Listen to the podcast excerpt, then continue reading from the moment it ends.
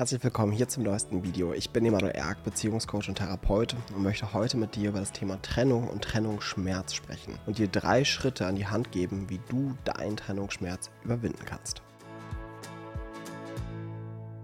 Bevor es gleich mit dem Video weitergeht, habe ich hier noch eine kleine Einladung für dich. Denn auch in diesem Jahr biete ich wieder die Ausbildung zum Beziehungscoach an. Das heißt, wenn du vielleicht mit meiner Arbeit resonierst und selber schon mal überlegt hast, dass du gerne in diesen Bereich Coaching oder Therapie gehen wolltest, aber noch nicht genau weißt, wie, ist das vielleicht genau die Einladung, auf die du immer gewartet hast. Vor der Ausbildung veranstalte ich auch in diesem Jahr wieder am 19. März einen Intro-Day. Der ist vollkommen kostenfrei und es ist wie so ein Einführungstag, wo du die Arbeit genauer kennenlernst, wo wir einen Beispielprozess durchgehen, wie funktioniert Beziehungscoaching eigentlich ganz genau und was erwartet dich in der Ausbildung. Also wenn du merkst, hm, ich habe eine Resonanz zu diesem Beruf und möchte das mir vielleicht gerne anschauen, melde dich einfach kostenfrei an. Du findest den Link dazu hier unter diesem Video. Video. Und jetzt viel Spaß mit diesem Video. Trennungen sind mit einer der schmerzhaftesten Erfahrungen, die wir zum Teil im Leben machen. Und das nicht nur wegen der Trennung, die jetzt im Außen stattfindet, sondern es wird so, so viel in uns meistens aufgerissen durch diese Trennung. Und dazu ist es nicht nur ein Ereignis, wo diese Trennung stattfindet, sondern es wird ja noch den ganzen Prozess gegeben haben, der zu dieser Trennung geführt hat. Und wenn du dieses Video schaust, bist du vielleicht genau an diesem Punkt, dass du merkst, okay, es ist irgendwie vorbei und was soll ich jetzt machen? Ich halte es nicht aus. Es ist so schmerzhaft, es ist so viel. Wie soll ich jetzt damit umgehen? Und ich möchte mit dir heute drei praktische praktische Schritte durchsprechen, wie du mit diesem Schmerz umgehen kannst, wie du diese Trennung verarbeiten kannst und vielleicht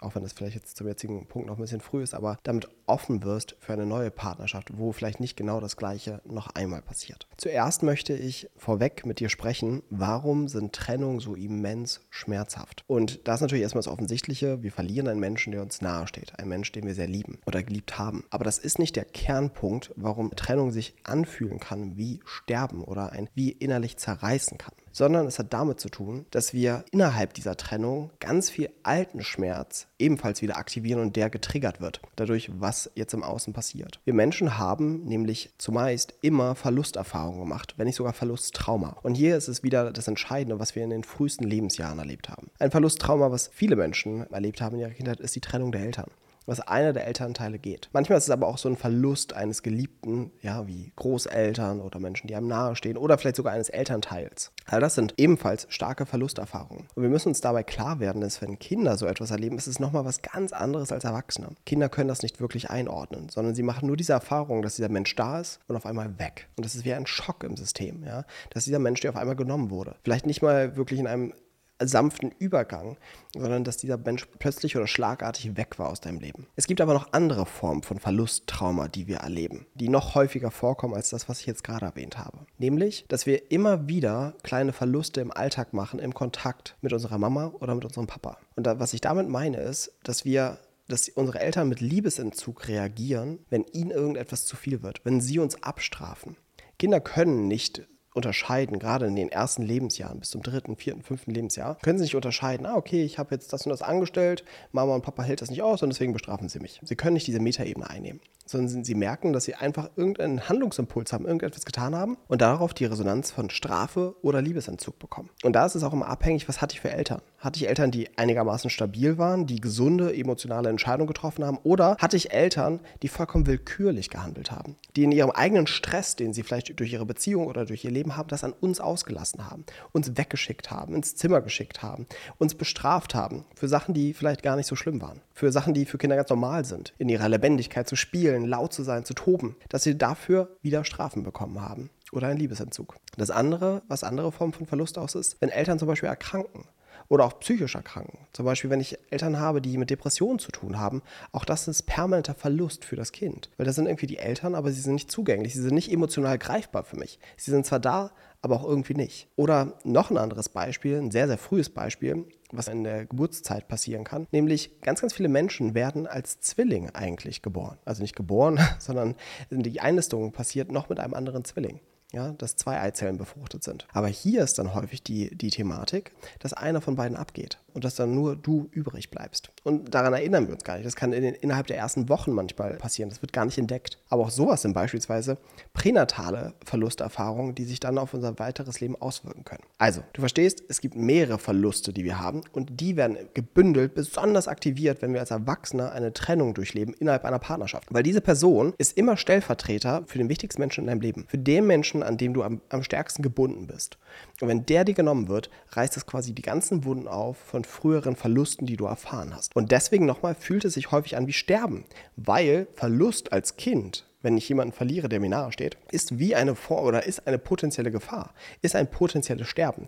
Denn Kinder sind ohne Eltern, ohne die Erwachsenen, ohne Fürsorgepersonen nicht überlebensfähig. Und das kommt alles hoch hier an der Stelle. Und das möchte ich dir nur mal so ein bisschen als ersten Input geben, was schon ein bisschen etwas entspannen kann, wenn du merkst, okay, das fühlt sich so heftig an, aber stimmt. Ja, es sind noch andere Erfahrungen, die mir auftauchen, andere Erinnerungen, vielleicht auch von früheren Beziehungen, die ich hatte, ja, die alle hier in diesem Moment münden. Und wenn du das verstehst, kann diese Trennung eine Chance werden. Auch wieder eine Chance oder ein Raum der Heilung. Auch die früheren Verluste mit zu verarbeiten in diesem Prozess. Und nun lass uns beginnen mit den drei Schritten, wie ich vorgehen würde. Der erste Schritt ist, sich hingeben und akzeptieren, der Gefühle. Viele machen den Fehler, dass wenn sie eine Trennung haben, dass sie erstmal sagen, ich gehe mich ablenken, ich will das Ganze nicht fühlen, ich suche mir irgendwas Neues oder ich gehe feiern oder was auch immer. Das ist nicht sinnvoll. Sondern was es gerade zu Beginn der Trennung braucht, ist es wirklich eine Hingabe an dieses Gefühl, an diesen Verlust, an diesen Schmerz. Kein Weglaufen davon, sondern ein wirkliches Fühlen davon. Und das ist nochmal nicht wirklich einfach ja, sondern die haben meistens so eine Intensität, dass es für mich kaum haltbar ist. Und deswegen ist da ein wichtiger Tipp, mach das nicht alleine. Wir können häufig die Intensität dieser Gefühle gar nicht alleine aushalten oder da alleine durchgehen. Und deswegen kann es wichtig sein, dass dir jemand zur Seite steht. Und es können Freunde, Bekannte sein, jemand, mit dem du dich wohl und sicher fühlst. Oder es kann natürlich auch eine professionelle Unterstützung sein. Genauso kannst du dich gerne bei mir melden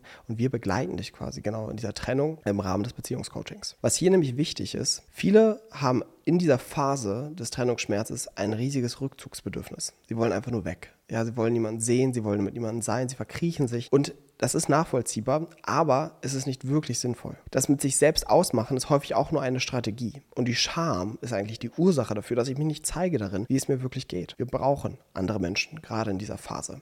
Das wird dir so viel schneller helfen, durch diese Trennungsphase durchzukommen. Was hier aber wichtig ist, nicht andere, die dich trösten und sagen, ah, aber der war auch so blöd und du hast ihn auch nicht, der hat dich auch nicht verdient oder irgendwie so, solche, so ein Gebabbel, ja, sondern nur Menschen, die emotional da sind. Dafür müssen sie gar nicht viel reden, sondern die sind präsent für dich verfügbar, dass du immer wieder auf sie zukommen kannst und dass du teilen kannst, was gerade bei dir passiert, welche Gefühle aufkommen, was du körperlich wahrnimmst, was für Gedanken aufkommen. Also, dass du immer wieder eine Kontaktperson hast. Das ist so ein wichtiger Heilungsschritt gerade in dieser Thematik. Das kannst du dir gar nicht vorstellen vorstellen, weil was ist denn das Thema bei Verlust? Verlust hat immer damit zu tun, dass ich das Gefühl habe, das ist weg und ich kann nie wieder etwas dagegen tun. Und wenn ich jetzt, wenn ich wieder einen Verlust erlebe, versuche das wieder mit mir alleine auszumachen, halte ich das am Leben, nämlich dass da jemand weg ist und jetzt bin ich wieder alleine. Wichtig ist quasi wie das Gegenmittel, nun andere Menschen in dein Leben zu lassen, wo du merkst, die können da sein. Und wie gesagt, wenn da jetzt jemand ist, der dir nahe steht oder dem du so sehr vertraust, kannst du dir auch professionelle Unterstützung suchen. Der zweite Schritt schließt sich an den ersten Schritt an. Im zweiten Schritt geht es um die Reflexion der Partnerschaft. Es ist nämlich wichtig, dass wir greifen können, wie ist das Ganze hier passiert. Wenn wir einfach nur das Gefühl haben, das ist einfach ein Ereignis und da hat einfach diese Trennung stattgefunden, aber wir lieben uns und wir wollten doch und wir hätten doch und ich ewig in dieser mentalen Spirale bleibe, mir erzähle, oh nein und es wäre doch so schön gewesen und erzeuge ich mir permanent den Schmerz weiter. Es muss zu einem Abschluss der Partnerschaft kommen. Und dann ist es wichtig, wirklich in eine tiefere Reflexion zu gehen. Wie sind wir an diesen Punkt gekommen? Ja, an welche Grenze sind wir miteinander gekommen und wo wir das Gefühl hatten, nicht mehr miteinander oder gemeinsam weitermachen zu können. Und hier gibt es natürlich unterschiedliche Positionen, die du haben kannst bei der Trennung. Du kannst derjenige sein, der verlassen hat, aber du kannst auch diejenige oder derjenige sein, der verlassen wurde. Ja? Aus beiden Perspektiven kannst du dir diese Frage stellen. Wenn du derjenige bist, der verlassen hat, kannst du dir genau das überlegen. Was war mir eigentlich zu viel? Was ist das, von dem ich glaube, es nicht mehr aushalten zu können? Was ist das, von dem ich geglaubt habe, dass es sich in der Beziehung nicht mehr entwickeln kann? Diese Ereignisse meistens sind es Streitigkeiten und Konflikte. Wie sind die zustande gekommen? Das will ich jetzt gar nicht hier in dieses Video alles reinnehmen, weil das ja ein bisschen viel ist. Aber dieser Reflexion würde ich sehr viel Zeit widmen. Und dann genau natürlich, wenn du die andere Seite hast, nämlich wenn du der oder diejenige bist, die verlassen wurde, dann ist auch die Frage, wie habe ich das erzeugt? Ich weiß, dass diese Frage für viele schwierig ist, weil wir uns eigentlich in so einer Position wiederfinden wie, ich habe doch gar nichts getan und warum wurde ich denn verlassen? Ja, aber es ist gerade wichtig, auch wenn ich verlassen wurde, wieder zurück in meine Selbstwirksamkeit zu kommen. Und da kann die Frage sehr hilfreich sein, mir zu überlegen, wie habe ich das erschaffen? Wie habe ich das gemacht, dass es zu dieser Trennung gekommen ist?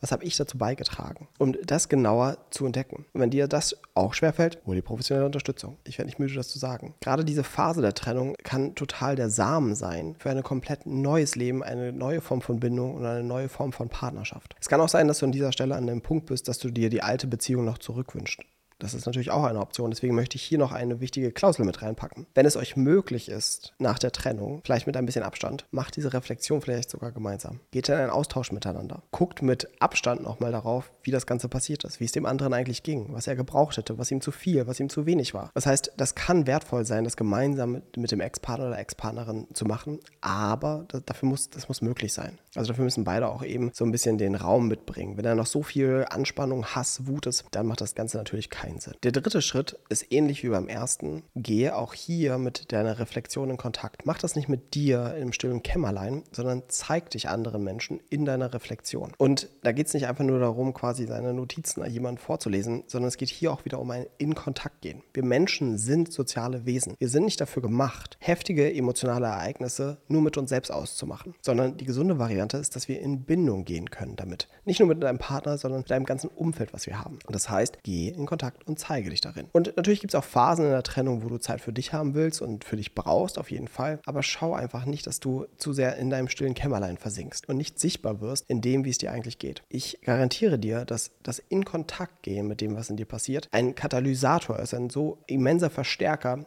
für die Verarbeitung der Trennung. Und dann irgendwann kommst du an den Punkt, wo du merkst, es hört auf. Und das ist das Wichtigste, was ich dir am Ende sagen kann. Es gibt keinen Trennungsschmerz, der für immer bleibt, sondern irgendwann kommt es zur Ruhe. Und von der Zeitphase, wie das sein sollte, ist ungefähr ein bis sechs Monate nach der Trennung. Das ist eigentlich so ein bisschen die Range der Verarbeitungszeit, auch abhängig davon, wie lange die Beziehung ging. Wenn du darüber hinaus immer noch im Trennungsschmerz steckst, dann ist das wieder eine eigene Thematik. Da geht es nicht nur um den Trennungsschmerz, sondern wenn Menschen noch darüber hinaus weiter in diesem Schmerz sind und immer noch diesen Trennungsschmerz erleben, dann hat es damit zu tun, dass sie sich den mental immer wieder erzeugen. Also das ist ein anderer Aspekt, den man sich dann auch beispielsweise im Coaching anschauen würde, dass wir immer wieder reingehen in diesen Schmerz und die Erinnerung und wäre und hätte und ja und auch gucken, was macht der andere und hat er jetzt schon jemand Neues oder ja und immer wieder in diese Thematik reingehen, ja. Das ist dann eine so eine gewisse Form der Selbstverletzung, also nicht loslassen wollen von diesem Schmerz, nicht den gehen lassen, sondern da hat meistens dieser Schmerz einen Nutzen. Aber das will ich jetzt gar nicht zu weit ausführen, sondern einfach nur nochmal hier als Vollständigkeit, dass das auch eine Thematik sein kann, die du für dich reflektieren kannst. Zum Abschluss kann ich dich nur herzlich einladen, gerade in, dieser, in diesem Thema. Wenn du dir Unterstützung wünschst, kannst du dich gerne bei mir melden. Alle Infos dazu findest du auf emanuelerg.com slash coaching. Ja. Dort findest du alle Infos zum Coaching und dann werden wir uns auch vor dem Coaching erst einmal zusammensetzen in einem Beziehungsanalysegespräch, schon mal schauen auf deine Situation und dann kann ich dir auch nochmal genauer erklären, wie wir im Coaching dazu arbeiten. Also ich freue mich dann drauf, dich hoffentlich dann bald kennenzulernen und in diesem Thema begleiten zu dürfen. Ich freue mich, dass du das Video bis zu Ende angeschaut hast und auch hier nochmal der kleine Reminder zum Intro-Day für die Ausbildung zum Beziehungscoach. Also, wenn du dazu eine Resonanz spürst und diese Themen dich interessieren und du merkst, ich möchte Menschen selbst in diesem Bereich begleiten, Singles oder auch Paare, dann könnte diese Ausbildung genau das Richtige für dich sein. Also, melde dich einfach kostenfrei an, spür dort rein, schau es dir mal an und vielleicht werde ich dich in diesem Jahr ausbilden zum Beziehungscoach. Alle Infos zum Intro-Day findest du wie immer hier unter diesem Video oder auf emanuelerg.com slash intro-day.